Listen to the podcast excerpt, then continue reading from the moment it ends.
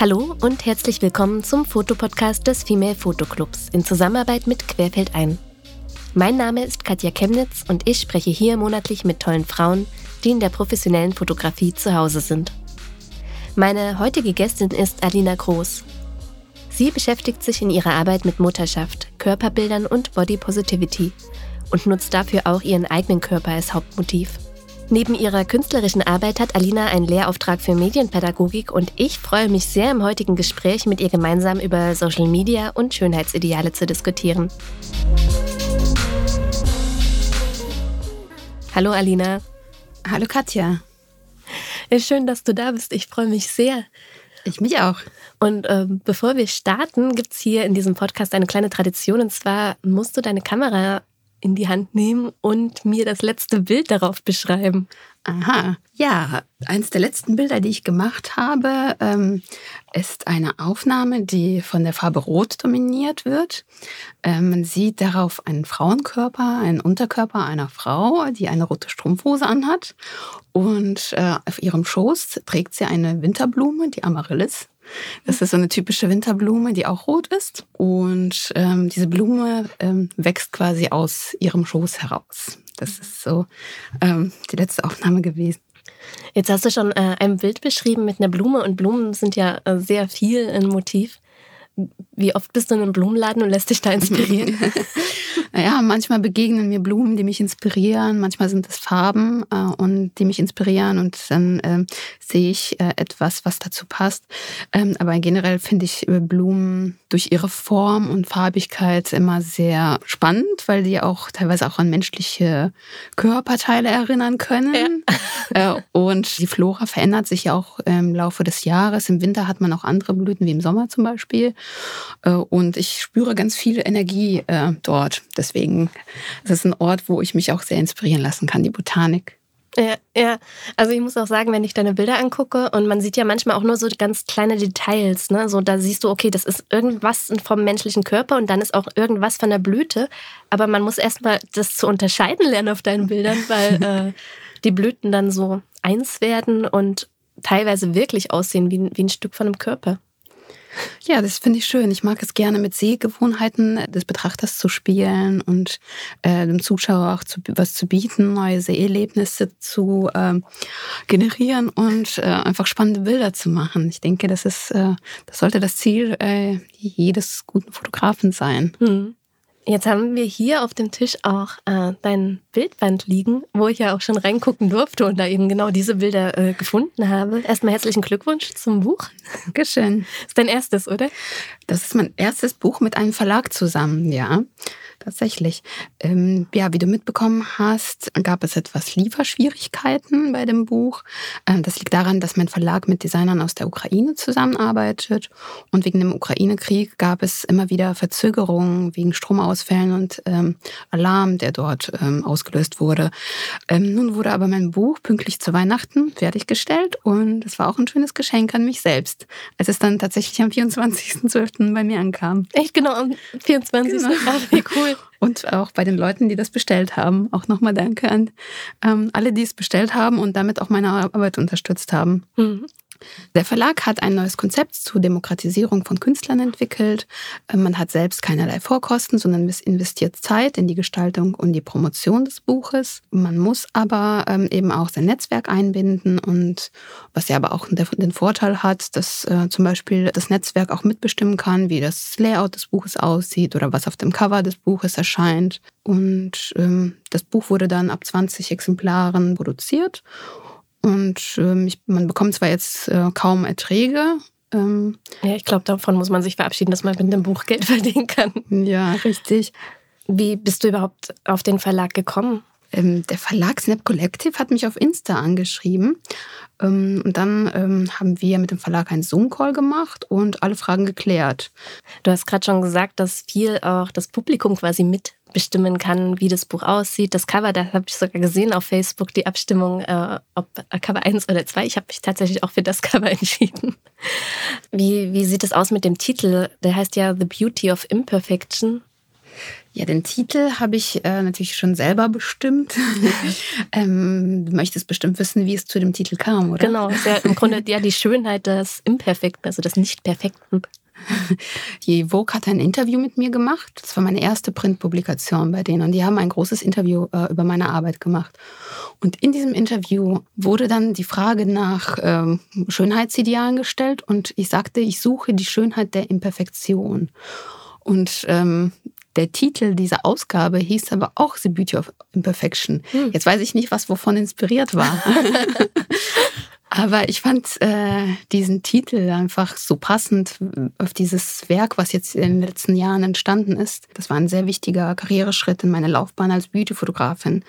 Vor allem war es auch super wichtig, weil diese Fotostrecke gar nicht so ganz klassisch beautymäßig fotografiert war. Also es entsprach äh, gar nicht klassischen äh, Schönheitsvorstellungen, wie man die sonst aus der äh, Beauty Editorial der Vogue kennt. Äh, Vogue ist für mich Perfektion und nicht Imperfektion. Genau, das war eigentlich das Gegenteil.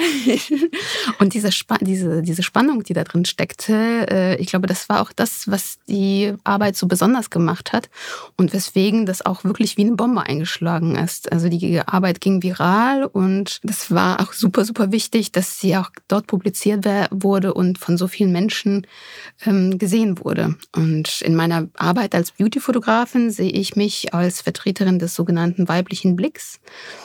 Hast du das Gefühl, dass Frauen deine Arbeit anders anschauen als Männer? Ja, natürlich sehen Frauen die Arbeiten anders wie Männer. Das äh, ergibt sich äh, einfach zwangsläufig daraus, dass wir unterschiedlich sind. Wir sind ja auch sogar unterschiedlich krank. Männer haben ein anderes Immunsystem wie Frauen. Frauen interessieren sich für, äh, für andere Dinge wie Männer. Es ist sehr, sehr individuell. Ja, ja.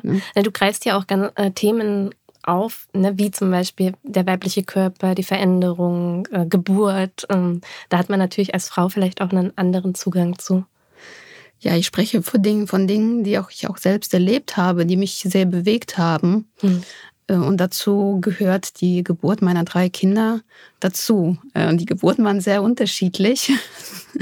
Und ich glaube, die Geburt eines Kindes ist ein sehr individueller und komplexer Prozess. Äh, und es war mir wichtig, darüber zu sprechen mit, in, meinen, in, in meinen Bildern. Hm. Wie wichtig sind da Selbstporträts für dich? Ich habe schon immer Selbstporträts gemacht. Äh, manchmal, weil ich kein anderes Model da habe, hatte und manchmal, weil ich kein Modell bezahlen konnte. ähm, bei der Arbeit von Cindy Sherman habe ich gelernt, dass es auch okay ist, das Nicht-Perfekte zu zeigen. Und gerade in der Fotografie, wo es sehr viel um die Oberfläche geht, ähm, entsteht für mich dadurch ein großes Spannungsverhältnis, in dem man eben über das, die Oberfläche versucht hinauszukommen. Und ich habe auch äh, ein breites Verständnis, was ein Selbstporträt ist. Denn für mich sind irgendwo alle meine Bilder Selbstporträts, Stillleben genauso wie Bilder, wo man auch mich als Modell vielleicht sieht oder einen Teil meines Körpers sieht. Aber ich denke, das ist eine Frage, für die wir vielleicht nochmal eine extra Session hier bräuchten, Katja, ja, oder? Über Selbstporträts kann man, glaube ich, wirklich sehr, sehr viel sprechen. Du sagst ja auch, du bist Beauty-Fotografin, was ich auch so sagen würde, aber gleichzeitig, wenn ich jetzt, wenn mir jetzt gesagt wird, beschreib mal ein typisches Beauty-Foto, würde ich nicht deine Fotos beschreiben. Dann würde ich immer noch diese klassischen, okay, perfekte Haut, jugendlich, ähm, symmetrisches Gesicht. Sowas würde ich dann beschreiben so, wahrscheinlich. Also das, das alles, das ist ja so fest in unseren ja, Köpfen schon klar. drin, dass wir dann direkt ein Bild dazu haben. Und anscheinend äh, habe ich es geschafft, da raus aus diesem äh, ja, aus, diesem, aus dieser Konvention rauszukommen und ein anderes Bild der Schönheit äh, zu entwickeln. Ich arbeite sehr viel mit, also gar nicht so mit dem Gesicht, sondern eher mit Körperteilen das zum stimmt, Beispiel. Ja. Ne? Ähm, dann geht es auch um eine bestimmte Bildgestaltung, die recht minimalistisch ist. Ich arbeite auch sehr viel mit Bildmetaphern. Ähm, die auch eine weitere Ebene zulassen in der Interpretation des Bildes. Und ähm, ich gehe auch sehr nah an die Person ran. Also ich habe sehr viele Close-ups in meiner Arbeit. Mhm. das mache ich damit, das Gefühl von Nähe und Intimität herzustellen, damit der Betrachter so in das Bild eingezogen wird und sich äh, also diesen Körper quasi anfassen will. Ich mag das gerne, wenn man die Person dahinter fühlt. Hm. Also ich bemühe mich da immer drum. Es gelingt mir nicht immer, aber ich bemühe mich darum. Ich, ich, entschuldige mich jetzt schon mal für diese gemeine Frage, aber was ist denn Schönheit Ja, es ist eine sehr gute Frage. Ich glaube, darum scheiden sich die Geister seit Jahrtausenden. Also es gibt äh, in der Philosophie gibt es natürlich Versuche, äh, Schönheit zum Schreiben. Platon hat zum Beispiel gesagt, äh, Schönheit ist Ordnung. Also eine gewisse Symmetrie. Mhm. Alexandro Michele von Gucci hat gesagt, äh, Schönheit, Schönheit ist Unordnung. Ähm, ich weiß nicht, ob es da so ein richtig oder falsch gibt. Ich glaube, dass, äh, das ist einfach ein Gefühl, der auch, ist ein Gefühl, das sehr individuell ist. Okay, dann was ist Schönheit für dich? Für mich ist Schönheit Geborgenheit, Nähe. Wenn ich mein Gegenüber fühlen oder ähm, also äh, sprechen wir jetzt von Fotografie oder generell? ähm, vielleicht ist es einfacher, bei Fotografie zu bleiben. Na gut, ich habe natürlich eine gewisse Präferenz für Beauty- und Aktfotografie, äh, für Farbigkeiten. Mir ist es wichtig, wie ein Bild gestaltet ist. Äh, ich liebe das Arbeiten mit Farbe. Bildkomposition äh, und eben auch bei mir etwas emotional ankommt. Fühle ich den Menschen dahinter? Fühle ich irgendwas bei diesem Bild? Oder dann geht es mich nicht. Und oftmals sind es Themen, die sich um Weiblichkeit drehen, die mich halt eben mehr berühren wie andere. Mhm. Dann äh, lass uns äh, dich noch ein bisschen besser kennenlernen mit den Entweder-Oder-Fragen. Entweder oder. Ich sag dir immer zwei Begriffe und du musst dich für einen entscheiden. Möglichst schnell. Bist du bereit? Ja. Tee oder Kaffee? Tee. Hund oder Katze? Katze. Stadt oder Land? Land. Analog oder digital? Digital. Farbe oder Schwarz-Weiß? Farbe. Fotobuch oder Ausstellung? Ausstellung. Studio oder On-Location? Studio. Zoom oder Festbrennweite? Festbrennweite. Geplant oder spontan? Geplant. Inszeniert oder dokumentarisch? Inszeniert. Blumen oder Früchte? Blumen. Blumen oder Farbe? Mm, beides. Farbe. Mann oder Frau? Frau. Blitzlicht oder natürliches Licht? Blitzlicht. Spiegelreflex oder spiegellos? Spiegellos. Canon oder Nikon? Canon. Glänzendes oder mattes Papier? Mattes Papier. Facebook oder Instagram? Instagram. Instagram oder TikTok? Instagram. Soziale Medien, Fluch oder Segen? Beides, äh, aber eher Segen. Händedruck lieber fest oder weich? Fest. Spät ins Bett oder früh aufstehen? Früh, äh, früh aufstehen. Okay, das, das war schnell. Dieser Podcast wird unterstützt durch Werbung. Kennt ihr schon das neue 20 bis 40 mm f2.8 von Tamron? Das kompakte Standard-Zoom-Objektiv mit hoher Lichtstärke wurde für spiegellose Vollformatkameras mit E-Mont-Anschluss von Sony entwickelt und ist eine vortreffliche Wahl für viele alltägliche Foto- und Videoaufnahmen. Mit dem Zoom-Bereich von 20 mm Ultraweitwinkel bis zu 40 mm Standard-Brennweite ist es das kleinste und leichteste Objektiv seiner Klasse. Es ist zudem mit dem bewährten VXD Autofokus mit Linearmotor ausgestattet. Diese Technologie ermöglicht besonders bei sich bewegenden Objekten eine exzellente Schärfenachführung, sodass das Motiv im entscheidenden Moment immer genau im Fokus ist. Der AF-Motor arbeitet dabei praktisch lautlos, was das Objektiv ideal für Foto- und Videoaufnahmen in Situationen macht, in denen absolute Ruhe erforderlich ist. Mehr Informationen dazu findet ihr natürlich wie immer auf www.tamron.de. Ähm, ja, auf die Frage nach Social Media, Fluch oder Segen, hast du kurz beides gesagt, dich dann aber dann für Segen entschieden. Warum? Ja, ich erwähnte ja vorhin, dass meine Arbeiten, ähm, gerade die ähm, Follow the White Rabbit Strecke, ähm, viral gegangen ist auf Instagram. Ähm, die Strecke wurde auf ganz großen Kanälen geteilt und Menschen aus der ganzen Welt sahen plötzlich diese Bilder und ähm, es gab sehr, sehr viele Interaktionen und Kommentare und ich hatte dann einen Zuwachs von äh, innerhalb von einem Tag ist mein Instagram explodiert. Ich hatte 1,5.000 Follower mehr an einem Tag äh, und äh, ich bekam Anfragen für Ausstellungen, für Interviews auf der ganzen Welt. Ähm, insofern ist es ein Segen, dass man diese Plattform hat und dies so für seine Arbeit benutzen kann. Der Erfolg hat aber auch seine Schattenseiten. Es gab einige ähm, Shitstorms, aber auch Beschimpfungen oder auch Beleidigungen und äh, bis hin zu Cyberkriminalität. Und dann zukommt noch die bigotte Zensur von Instagram. Äh, als Künstler lebt man immer in Furcht, äh, seinen Account zu verlieren, gesperrt zu werden, blockiert zu werden. Das heißt, wenn du Nacktheit zeigst zum Beispiel, ne? dann Nudity, wie das so schön heißt. Äh, meine Arbeit bewegt sich auch immer etwas an der Grenze von dem, was erlaubt ist. Ähm, und manchmal sagt Instagram ja Nudity, wobei in den meisten Fällen das nicht so ist. Mhm. Beziehungsweise man zensiert die Bilder auch vorher. Äh, und ich glaube auch, dass Instagram ähm, die KI ähm, die Zensur machen lässt, weil manche Bilder zensiert werden, wo nicht, nichts derartiges zu sehen ist. Mhm. Wie hm. zum Beispiel das Cover meines Buches. Das wurde auch schon mal zensiert. Aber du arbeitest ja nun wirklich viel mit Nacktheit, aber auch im Zusammenhang zum Beispiel mit Stillen. Und da ist es ja laut den Richtlinien angeblich so bei Instagram, dass man Brüste zeigen darf. Ja, angeblich. Manchmal ja, manchmal nein. Also es gab schon einige Bilder auch, die trotzdem zensiert wurden. Mhm ähm, da ist man immer so ein bisschen wie in so einem Minen, auf einem Minenfeld, mhm. weil bei einer bestimmten Anzahl von zensierten Bildern wird der Account gesperrt. Ja, ja, es geht dann gar nicht nur darum, dass man das eine Bild nicht zeigen darf, sondern der ganze Account ist dann in Gefahr. Richtig. Ja. Oder und zuerst wird es ja auch so ein bisschen, ne, dann taucht man nicht mehr in der Suche auf oder wird nicht so häufig anderen angezeigt. Ja, und man kann dann auch nicht mehr auf seinen Account zugreifen. Äh, es ist natürlich keine schöne Vorstellung, wenn man also aktiv und das intensiv betreibt. Ne? Mhm. Deswegen sage ich immer kein Licht ohne äh, Schatten, zumindest bei dieser Art der Arbeit. Ähm, aber mittlerweile äh, sehe ich Instagram auch als ein wichtiges äh, Promotion-Tool für meine Arbeit. Aber ich benutze jetzt auch äh, Pinterest und LinkedIn und Facebook und Twitter, wie sie alle heißen, so ein bisschen, äh, um einfach nicht auf alles auf eine Karte zu setzen.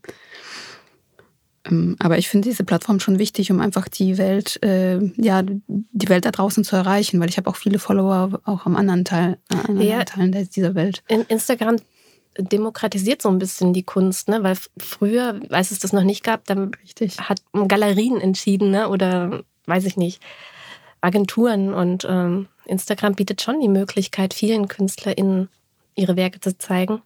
Ja, absolut. Und das Publikum entscheidet dann im Grunde, ob was größer wird, bekannter wird. Ja. Gleichzeitig ist es aber auch so, dass man ja durch Instagram auch wieder diese seltsamen Schönheitsideale fördert, ne? dass da irgendwie so diese Filter kommen mit einer Haut, die keine Poren mehr besitzt, etc. Ja. Und dadurch dann irgendwie wieder Schönheits-OPs steigen, seit es Social Media gibt, etc. Also es ist wirklich diese zweischneidige Ambivalenz. Schwert. Ja. ja, ich denke auch. Ähm, auf der einen Seite hat man auch diese Nähe zu diesen künstlerischen Positionen dort, auf der anderen Seite auch verzerrte äh, Darstellungen von Schönheitsidealen. Ähm, ich denke, da muss jeder seinen eigenen Weg finden. Für mich ist mein Weg ist es eben, äh, meine Sicht der Schönheit zu zeigen, die eben auch Unperfektion zulässt.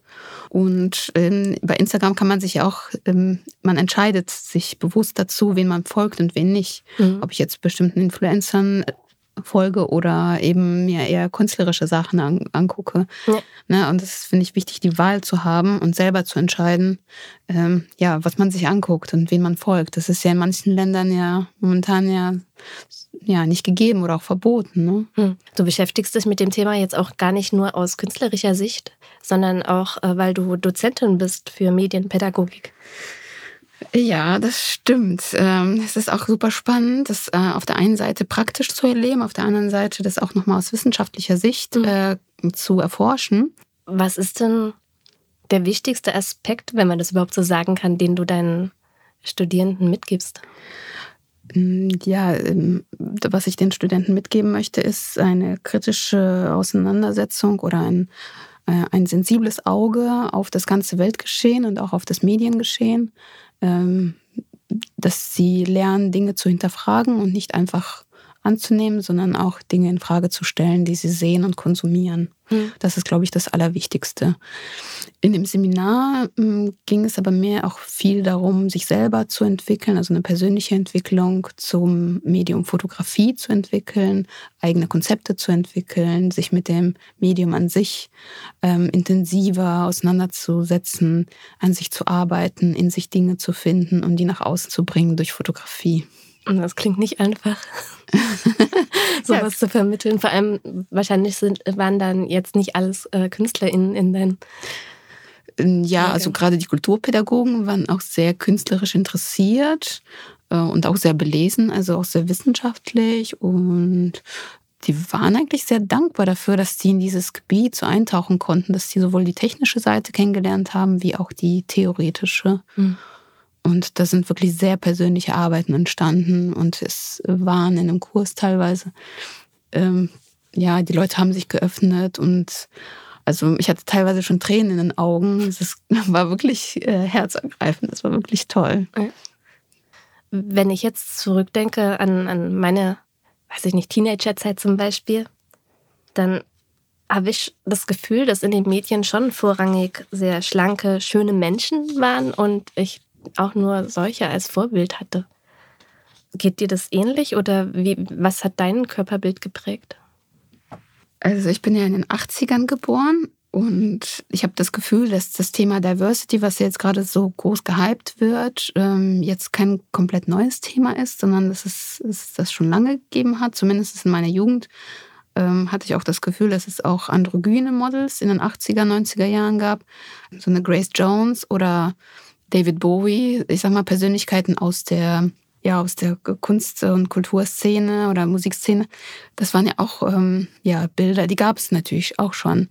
Also ich habe mit 18, also als ich angefangen habe zu studieren, habe ich als Plus-Size-Model angefangen und wurde auch ein paar Mal gebucht so um das Jahr 2000 und konnte mir so mein äh, Studium so ein bisschen mitfinanzieren. Mhm. Und ich war halt ein bisschen mehr und ich habe es eben selber erlebt, dass es ähm, dass es geht, dass man eben auch jetzt nicht nur diese Standardmodels bucht, sondern dass ich dann auch gebucht wurde. Und ich hielt deswegen auch alles für möglich, weil ich es selber erlebt habe. Ähm, natürlich haben wir jetzt auch eine neue Körperpolitik und das Modelsein an sich wurde ja auch demokratisiert äh, und jetzt, jetzt nicht nur eine kleine Elite vorenthalten. Heutzutage, heutzutage kann jeder Model sein. Ja, ich habe auch das Gefühl, dass es früher dann war es wirklich mehr so die Ausnahme. Oh, wir haben jetzt, weiß ich nicht, in der Agentur auch ein Plus-Size-Model. Ne? Und jetzt ist es aber mehr. Es, es wird langsam normaler. Ich will noch nicht sagen, dass alles perfekt ist und erreicht ist, äh, aber dass es schon sich zumindest verändert hat. Ja. Also das Gefühl ne? habe ich auch. Aber ja, das hat dich dann gar nicht so sehr beschäftigt, diese, dieses, okay, ich muss schlank sein, ich muss so und so aussehen. Ähm, ja, so ganz, so ganz bewusst nicht. Ähm, ja, natürlich, äh, meine Vorbilder von, als ich angefangen habe zu fotografieren, waren natürlich Vorbilder wie Newton, Richardson. Die haben natürlich sehr schlanke Frauen. Mhm. Ne? Äh, da habe ich mich schon irgendwie, das war ja schon irgendwo Maßstab damals. Ja. Ne? Da hat man sich schon irgendwo dran orientiert. Aber ich finde, das ist auch wichtig, dann von diesem Maßstab dann auch irgendwann mal wegzugehen ne? und seine eigene Sicht dann dazu zu entwickeln. Aber äh, wie, wie macht man das also, wenn du sagst, man, man muss sich dann auch davon wegbewegen, von dem, was man vielleicht häufig sieht und was als Ideal festgeschrieben ist, dann zu sagen, aber ich mache jetzt was Eigenes und eine eigene Bildästhetik zu finden. Das ist ja nicht so einfach, wie du jetzt so es sagst. Es ist ein langer Prozess. Also ich, im Studium hatte ich das auch noch nicht geschafft, so eine komplett eigene Bilderwelt zu kreieren. Hm. Das hat Jahre gedauert. Ähm, ich glaube, man muss im Laufe der Zeit einfach eigene Themen finden, die einen nahe sind und dazu ähm, ja auch stilistisch auch nochmal eine eigene visuelle Bildsprache entwickeln. Dafür muss man sich sehr, sehr stark fokussieren und zu überlegen in dieser großen, weiten Welt von Bildern, wo positioniere ich mich? Und für mich war klar, okay, die Geburt, der Körper nach der Geburt ist ein großes Thema. Mhm. Ähm, ich möchte einmal diesen physiologischen, biologischen Prozess der Geburt einmal aufgreifen als Thema und die Veränderung des Körpers nach der Geburt. Und die möchte ich dann so zeigen, dass es irgendwie auch ästhetisch, aber auch aufregend und interessant ist. Und vielleicht anders wie das, was man jetzt bis jetzt so gesehen hat. Das waren so die Hintergedanken. Hm.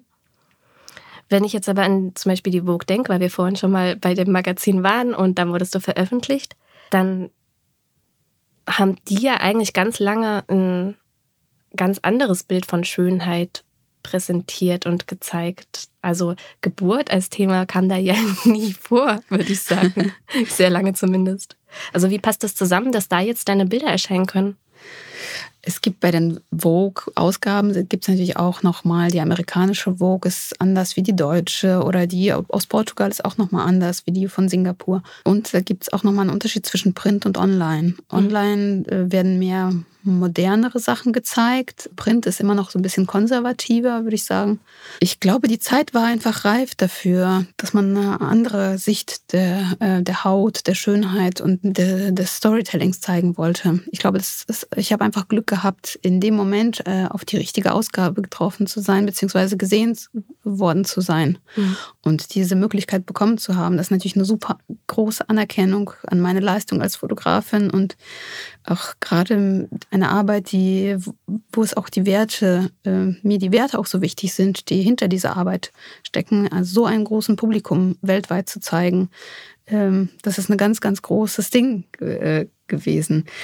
Ähm, ja, ich glaube auch, dass wir uns alle irgendwo nach Schönheit äh, sehnen und uns deswegen auch solche Magazine kaufen und ansehen. Aber auch diese Schönheit, die, ne, es, die Schönheitsideale variieren. Man denke jetzt an die Ruhmesfrau oder an das Mittelalter oder an, an ähm, ne, da, da liegen natürlich Welten zwischen, klar. Aber selbst in diesen Perioden von 10, 20 Jahren glaube ich schon, dass es bestimmte Trends gibt, die sich dann auch immer wieder verändern. Und ähm, ich glaube, dass wenn man wirklich gute Modefotos äh, machen möchte, und wir sprechen jetzt nicht nur von Bildern von klassischen Outfits, also Bilder von Werbefotos von Outfits, dass man sich dann auch auf eine Grenze begibt zwischen Kunst und Kommerz. Das heißt, man muss vielleicht auch etwas abseits der Norm wagen. Man muss versuchen, Dinge auszuprobieren und äh, einfach von diesem Klassischen wegzugehen und sich davon frei zu machen. Mhm. Ich glaube, dass das vielleicht ein Weg sein könnte. Zumindest war das bei mir so. Ähm, die, ähm, für mich ist das Fotografieren ja auch eine Selbstreflexion und auch Selbsttherapie. Und ähm, diese Arbeit mit den Körpern half mir auch dabei, mich selber äh, wieder schön zu finden und zu akzeptieren und damit klarzukommen, dass mein Körper jetzt vielleicht anders aussieht wie vorher. Mhm. In dem Podcast hatte ich auch schon mit einer Modefotografin gesprochen, nämlich Christiane Baumgart. Und da hatten wir auch über diese Veröffentlichungen im Magazin gesprochen und dass es dafür ja oft gar kein Geld gibt. Also gerade diese großen Namen, ne, wo man denkt, boah, da steckt sehr viel Geld dahinter, ist es meistens so, dass man quasi wirklich nur das als, als Referenz macht, dass man da ein seine Strecke da veröffentlicht. Und ähm, Christiane hatte sogar gesagt, dass es teilweise Magazine gibt, die Geld verlangen, dass man da seine Strecke zeigen darf, was ich richtig absurd fand. Ja, das finde ich auch richtig komisch. Deine Erfahrung so damit? Also, dass ich Geld dafür bezahlt habe, ist mir jetzt noch nicht passiert. Das finde ich auch richtig, richtig komisch. Aber ähm, dass man, also teilweise werden zum Beispiel Produktionskosten äh, geteilt oder Studiokosten mhm. äh, werden übernommen, aber es kommt auch ein bisschen drauf an. Die Redaktionen arbeiten auch unterschiedlich. Es gibt auch Vogue-Redaktionen und ich habe jetzt auch mit ein paar zusammengearbeitet, die auch ein Budget haben. Äh, aber die meisten haben es nicht. Also man sollte eigentlich davon ausgehen, wenn man für die Vogue arbeitet, obwohl das so ein großer Name ist, dass man dafür auch ordentlich was bekommt. So ist es leider nicht in der Realität. Ähm, meine Erfahrung ist sehr gespalten und sehr gemischt. Also manche sind so, andere mhm. so. Aber wir hatten zum Beispiel bei der Produktion für die Vogue Portugal hatten wir ein Pull-Letter bekommen. Das heißt, meine Stylistin konnte Outfits von Haute Couture Häusern aus Paris bekommen. Das, die haben uns die Sachen zum Fotografieren geschickt. Die hätte man wahrscheinlich nicht bekommen. Die hätte man, Wäre eine freie Arbeit gewesen. Hätte man ja. nicht bekommen. Natürlich wollen auch die in die Vogue. Ja. Man bekommt tolle Models weil die auch eine tolle Referenz für sich haben mhm. möchten. Und ähm, ja, es öffnet schon viele Türen. Viele sind auch bereit, das dann in Kauf zu nehmen, dass man eben nicht entlohnt wird, weil eben diese Jobs sehr begehrt sind. Ne? Jeder, mhm. also viele Fotografen, ich sage mal jetzt nicht natürlich nicht jeder, aber viele Fotografen möchten schon gern vielleicht dort veröffentlichen und sind bereit, das in Kauf zu nehmen. Ja. Dann lass uns doch mal ganz konkret über eine Arbeit von dir sprechen. Ein Bild von dir. Und zwar habe ich mir ein Bild ausgesucht, äh, das auch das Cover deines Buches zeigt. Und das beschreibe ich jetzt ganz kurz, weil äh, ein Podcast über Fotografie ist ja immer sehr schön, aber man, man sieht ja leider nichts. Deswegen versuche ich das jetzt nach bestem Wissen. Und zwar, man sieht zwei Hände. Eine ist blau angemalt und eine grün und die spreizen die Finger und sie liegen, würde ich sagen, über einem Bauch, aber man sieht wirklich nur Details und drücken quasi so die, den Bauch so zusammen, dass Falten entstehen und der Bauch ist gelb. Also es ist ein sehr, sehr farbiges Bild und ähm, irgendwie auch ein sehr kraftvolles Bild. Kannst du mehr darüber erzählen?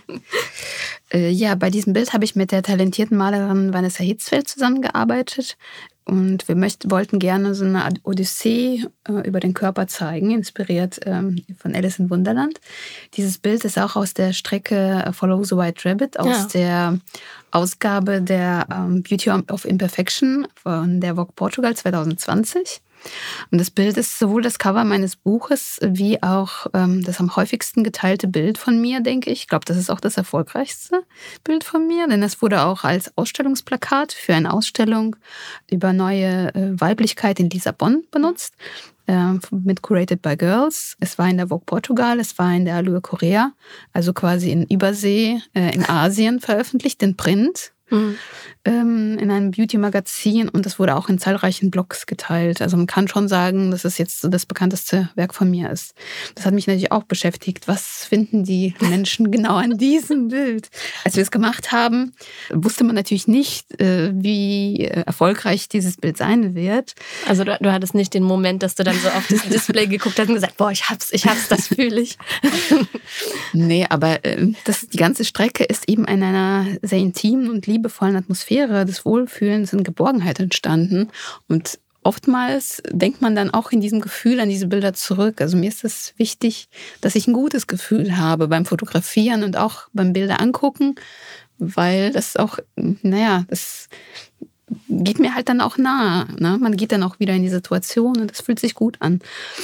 Und wir haben eben mit Farbe gearbeitet, äh, in einem ganz kleinen Team von mhm. zwei Leuten. Wir haben mehrere Shootings gemacht und mehrere Bildideen ähm, dazu entwickelt. Dass, äh, die Aufnahme ist mit Tageslicht aufgenommen, wobei ich eigentlich sehr gerne mit Blitzlicht arbeite, hatte ich jetzt bei deinem Fragebogen ja auch schon gesagt. Aber diese Aufnahme ist mit Tageslicht aufgenommen. Und ähm, naja, die Tatsache, dass es in Europa und Asien so bekannt wurde, bestätigt auch meine Vermutung, dass die Fotografie auch eine globale Bild, also eine globale Sprache ist und auch äh, interkulturell verstanden werden kann. Mhm. Das heißt, es hat Menschen auch auf ganz anderen Teilen dieser Welt angesprochen. Bedeutet für mich, dass sie das irgendwie auch nach, nachfühlen können. Ne? Und das finde ich auch super spannend, dazu zu forschen, wie Bilder auf Menschen wirken und was sie mit uns machen. Und hast du aber jetzt herausgefunden, warum es genau das Bild ist? Ja, es ist, trifft jetzt genau dieses Thema des Beauty, der, der Schönheit, also des Beauty of Imperfection. Ähm, es zeigt etwa eine Unperfektion, die ästhetisiert wird, die ästhetisch gezeigt wird, mhm. in einem anderen Licht, in einem neuen, bunten Licht. Und es ist abstrakt, aber es ist gleichzeitig auch gegenständlich. Es ist irgendwie so eine Mischung. Man versteht es nicht sofort, man muss zweimal hingucken. Es hat funktioniert auf verschiedenen Ebenen. Mhm. Aber es das, ist ein Bauch. Es ist ein Bauch. Es ist ein Bauch, genau. Aber es wurde auch schon mal zensiert. Also ich vermute, oh. dass die KI gedacht hat, dass es äh, eine Vulva sein könnte und ähm, es zensiert hatte. Ja, meine Assoziation als Mutter ist es natürlich irgendwie dieser Bauch nach der Geburt, der eben nicht mehr so straff ist, den man äh, einfach in Falten ziehen kann. Ich weiß nicht, ob da jetzt jemand, der vielleicht noch keine Kinder hat, was anderes darin sieht. Das ist ja das Schöne an der Fotografie, die verschiedenen Möglichkeiten, das zu interpretieren.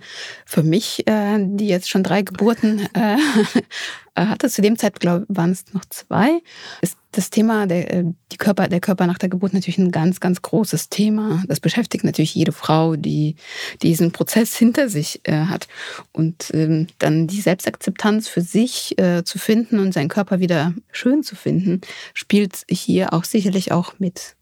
Wir haben beide auch äh, diese Erfahrung der Geburt gemacht und eben die Erfahrung, dass es eben sich verändert. Und äh, es ging auch darum, diese Veränderung zu zeigen. Ja, ist ja auch tatsächlich ein Thema, was kaum angesprochen wird, ne, wenn es um Mutterschaft etc. geht. Ja, also ich glaube, das Thema Mutterschaft wird ja generell sehr romantisch äh, oftmals dargestellt in den Medien, äh, auch in der Kunstgeschichte. Also mhm. gerade die Madonna mit dem äh, mit dem Baby auf dem Arm, das sieht immer sehr friedlich aus und ja auch diese Selbstverständlichkeit der Mutterliebe etc. Ne? Also ich mhm. finde das sehr bedenklich teilweise. Deswegen bin ich auch so froh, dass du das mal anders zeigst und auch die die Probleme, die Schattenseiten.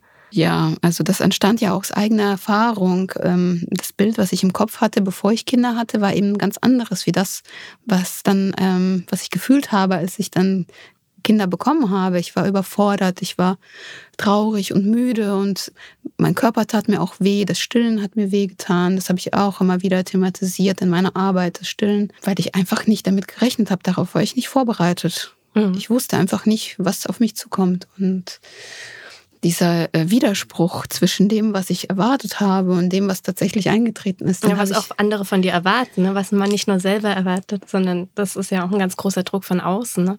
Ja, das Kind hat natürlich auch in der Öffentlichkeit leise zu sein und äh, ja, alle gucken pikiert. Du musst auch glücklich sein, weil du bist ja gerade Mutter geworden. Dabei kannst du kaum laufen vielleicht und naja, es gehen Dinge kaputt an deinem Körper, die auch nicht mehr wiederherstellbar sind und so weiter. Das sind Tabuthemen, die, die mir auch irgendwo wichtig sind. Mhm. Und ich möchte, dass darüber gesprochen wird und auch die Sexualität. Ich finde das immer noch sehr schambehaftet auch für Jugendliche und ähm, teilweise auch Erwachsene, weil für mich ist das was etwas sehr Natürliches. Ja, das, du zeigst das ja auch sehr natürlich und, und spielst da auch äh, sehr schön mit Symboliken, mit diesen Früchten etc. und Blumen, die dann wirklich aussehen wie Geschlechtsorgane. Ich wusste auch nicht, dass Blumen Haare haben können, aber irgendwo ist eine Orchidee und es sieht wirklich aus, als wären da irgendwie so, so Stoppeln von Schambehaarung. Das ist Wahnsinn. ja, das stimmt. Die Inspiration, äh, die Blumen so darzustellen. Ähm, es gab die Malerin Georgia O'Keeffe äh, aus den USA, die hatte ja auch schon Blumen gemalt, die so etwas erotisiert, vulva-ähnlich gezeigt wurden. Da war sie auch ziemlich weit vorne, auch in der feministischen Bewegung. Ja, da habe ich auch ein bisschen auch Inspiration rausgezogen. Wie machst du das denn, dass man, das sind ja schon sehr abstrakte Themen auch, ne? wenn man jetzt zum Beispiel sagt, naja, die, die Mutterschaft und die, die, wie das Empfinden auch als Mutter in einem Bild darstellen, wie schafft man das? Das ist nicht einfach. Hm, ich glaube auch, dass man es nicht in einem Bild schaffen kann. Deswegen habe ich diesen Zyklus Geburt, Birth of Mother genannt, also Geburt der Mutter, was für mich so viel bedeutet wie äh, jede Geburt, die man macht, da wird man quasi auch selbst wiedergeboren. Mhm. Äh, weil dieser Prozess, der mit einem mental passiert und körperlich ja. einfach so einschneidend ist. Ähm, ich glaube, das man, kann man nicht in ein Bild äh, festhalten. Es gibt, äh, also ich habe als sehr ambivalente Gefühle auch als Mutter. Manchmal ist es, äh, überströmt mich das Glück mhm. und dann mache ich sehr fröhliche Bilder, die Nähe zeigen und Wärme zeigen. Aber es gibt auch Momente, wo ich überfordert bin und ähm, daran leide, dass mein Körper vielleicht nicht mehr so aussieht wie früher und möchte ihn anders zeigen. Mhm. Ne? Zum Beispiel durch die Blumen, die dann aus mir wachsen. Oder also den, dem Ganzen einen Sinn geben, dem Ganzen, das Ganze ästhetisieren, in einer anderen, ja, eine andere Sicht auch auf die Geburt zeigen. Also diese Fruchtbarkeit oder das, was dann als dieses Schöpferische, ja, weil der mhm. Körper der Frau, äh, der wird ja nicht umsonst als das, das, das Göttliche gefeiert äh, in, den Kultur, in der Kultur. Das heißt, man kann so ein komplexes Thema vielleicht nicht in einem Bild zeigen, aber dann vielleicht in einer, in einer Serie von Bildern. Wie, wie gehst du dabei vor? Also wie findest du das Richtige? Experimentierst du einfach oder, oder mit, mit dann zum Beispiel Blumenfrüchten mit so Metaphern oder ähm, findet das alles nur erstmal in deinem Kopf statt oder wie funktioniert das? Ich begebe mich jetzt nicht auf eine Suche nach einem Motiv, sondern ich habe die Bilder meistens so halb im Kopf, bevor ich anfange zu fotografieren. Mhm. Das heißt, ich habe schon die Idee und die Ausarbeitung vorher schon, die Farbigkeiten. Ähm, es gibt noch einen Raum ähm, für ähm, äh, für Kreativität oder für, für, Dinge, die jetzt noch nicht vorgedacht sind, aber im, Groß, im Großteil ist das schon vorher mhm. steht das schon vorher fest, wie das Bild, äh, was ich mache, dann äh, in welchem Rahmen sich das äh, abläuft. Äh, wenn wir jetzt von Storytelling sprechen, also so eine, die Art und Weise, wie man so eine Geschichte zusammensetzt, aus welchen Bildern, das ist nochmal so eine ganz andere Sache. Da finde ich das spannend, wenn man mit verschiedenen Genres arbeitet, wenn man Stillleben drin hat, wenn man Körperbilder drin hat und äh, Detailaufnahmen, also wenn man da möglichst viele verschiedene Aspekte äh, mit drin hat, inhaltlich, vielleicht auch farblich. Wenn ich so eine Fotostrecke zusammenstelle, dann vielleicht zwei, drei Farbigkeiten, die in der Fotostrecke sind, die sich immer wiederholen. Ähm, und inhaltlich, äh, ja, dann natürlich auch möglichst Bilder, die ähm, sich ergänzen, aber jetzt auch nicht zu ähnlich sind. Also eine gewisse Spannung muss natürlich gewahrt bleiben. Hm. Gibt es eine bestimmte Farbe, die für dir sehr wichtig ist für um, um, zum Beispiel jetzt eine Mutterschaft zu symbolisieren oder so. Es sind ja alles irgendwie schon Metaphern, ne? Rot ist die Liebe. Oh. Ja, also äh, natürlich haben Farben bestimmte, die wecken bestimmte emotionale äh, Gefühle in uns unterbewusst. Mhm. Also Rot ist zum Beispiel natürlich weckt in uns was anderes, wenn Blau was sehr melancholisch ist. Da arbeite ich ähm, ja schon mit, manchmal bewusst, manchmal unbewusst.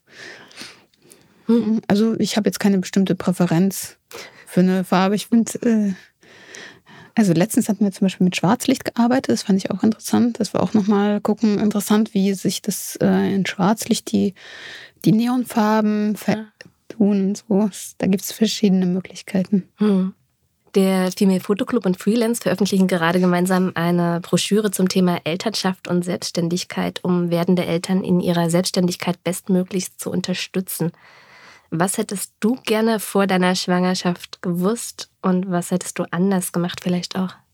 Also das Projekt finde ich super gut. Ich unterstütze das total und ich hätte gern vor der Geburt eigentlich gerne gewusst, wie es tatsächlich ist, Mutter zu werden. Darauf war ich nicht vorbereitet. Ich hätte gerne gewusst, zum Beispiel, dass Stillen Schmerzen verursachen mhm. kann mhm. und dass es normal ist. Normal in Anführungszeichen. Ist ja bei jeder Frau auch sehr individuell. Mhm. Äh, das war zum Beispiel auch eine riesen Herausforderung. Da hatte ich auch damals diese Fotoarbeit, der Nippelinstinkt ja, ja, die gemacht. Ich. Die durfte ich auch perfekt veröffentlichen. ja, da ging es mir darum, äh, zu erforschen äh, oder rauszufinden für mich, was passiert eigentlich in meiner Brust, äh, wenn ich Milch gebe. Weil wir sehen die Verästelung aus. Wie kommt die Milch daraus? Was passiert da drin biologisch? Ja. Und das habe ich dann äh, als Inspiration genommen, um eben Bilder auch dazu zu machen, um das auch zu verstehen. Mhm. Jetzt bist du ja vor kurzem gerade das dritte Mal Mutter geworden. Hast du eigentlich je daran gezweifelt, ob du deine Karriere als Mutter weiterverfolgen kannst? Die Entscheidung, äh, Kinder zu bekommen, habe ich nie angezweifelt. Aber die Entscheidung, Fotografin zu bleiben und äh, als Fotografin weiterzuarbeiten, schon.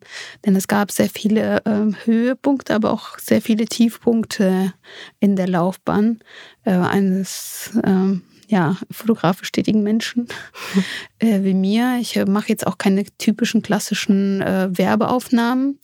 Und da sehe ich mich vielleicht irgendwann mal, wenn sich das ergibt. Aber bisher äh, ist mir der Markt der Werbefotografie verschlossen geblieben. Die finanziellen Unsicherheiten sind natürlich, die erfordern sehr viel Flexibilität und es ist, glaube ich, nicht für jeden was. Also die Selbstständigkeit, es ist kein einfacher Weg, sag ich mal, aber äh, dafür hat dieser Beruf auch so viele positive Sachen. Ich liebe den einfach, dass ich mir jetzt nicht wirklich vorstellen kann, was, kann, was anderes zu machen. Was ich mir aber vorstellen kann, ist die Lehrtätigkeit auszubauen und irgendwann mal äh, eine Professur zu machen. Das würde ich mir sehr wünschen. Okay, also dann auch in diesem theoretischen Bereich über Fotografie weiterzuarbeiten. Ich würde sehr gerne in dem Bereich weiter forschen. Ja, ich, ich bin kein Typ, der nur theoretisch arbeitet. Ich muss auch praktisch arbeiten. Deswegen würde ich gerne beides machen. Hm, verstehe ich. Wir, wir kommen jetzt leider schon zum Ende. Und das gibt auch wieder eine Tradition in diesem Podcast. Und zwar soll jede Fotografin mindestens drei tolle Fotografinnen nennen, die sie faszinieren, geprägt haben oder einfach eine absolute Empfehlung sind. Gerne mit einer kleinen Begründung. Ähm, ja, das ist natürlich sehr individuell. Ähm, wie erwähnt, berühren mich Bilder, wo die Person, ähm, wo ich die Person hinter den Bildern spüre. Also entweder das Modell oder die Fotograf oder den Fotografen. außerdem habe ich ja auch eine Präferenz für Mode, äh, Beauty und Aktfotografie und Ja, und bei Fotografinnen äh, schätze ich auch, wenn die eine individuelle Bildsprache haben, die sich durch ihr Werk durchzieht und dadurch ähm, sich für mich die Person greifbarer macht, mhm. dass ich die Person dahinter spüre. Als erstes habe ich die Empfehlung, die, die Fotografin Alexandra von Fürst, ähm, das ist eine äh, italienische Fotografin, die habe ich 2018 in Mailand gesehen und sie hat mich völlig umgehauen mit ihren Arbeiten. Die waren wunderschön komponiert, ähm, aufregend, neu neu, äh, die waren auch inszeniert. Und ähm, als sie später eine Masterclass gab, habe ich dann auch einige Stunden bei ihr gebucht mhm. und mit ihr auch an meiner Bildsprache gearbeitet. Also sie hat mir auch ähm, etwas geholfen, mich zu fokussieren auf das, was für mich wirklich wichtig ist. Sie hat auch immer gesagt, äh, was möchtest du, was die Menschen fühlen, wenn sie deine Bilder sehen? Oder was ist dir wirklich wichtig? Mhm. Das sind Sachen, die sind banal, aber die vergisst man oftmals. Ne? Mhm. Und ähm, dieser Fokus in meiner Arbeit war super wichtig äh, als Entscheidungspfad für mich gewesen. Ähm, die zweite Fotografin ist Macy Cousins. Ist eine englische Fotografin, äh, die auch eine ganz klare eigene Bildästhetik hat, mit, die mit nichts anderem vergleichbar ist. Sie ähm, feiert auch die natürliche Weiblichkeit. Ihre Models sehen immer ein bisschen aus, als wären die gerade von After Hour zurückgekehrt. Die Wimperntusche ist verrutscht und sie haben Lippenstift auf den Zähnen, aber es ist trotzdem ähm, ästhetisch gezeigt. Mhm. Ähm, also auch wieder dieses Spiel mit den ähm, Nicht-Perfekten und mir gefällt auch die, äh, wie sie mit Farben arbeitet. Und das, die letzte Fotografin ist äh, Zong Lin. Das ist eine Fotografin, die aus Taiwan oder Malaysia stammt.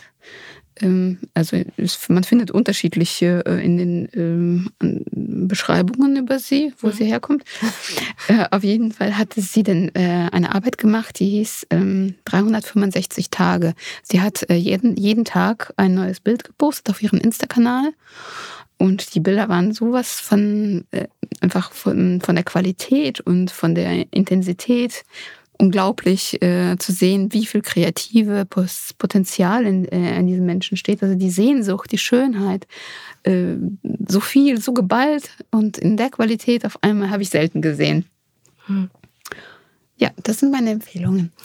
Alina, vielen, vielen Dank für diese äh, Empfehlungen und natürlich auch für das Gespräch. Ja, Katja, ich äh, danke dir und dem Female Foto Club natürlich auch für diese Einladung.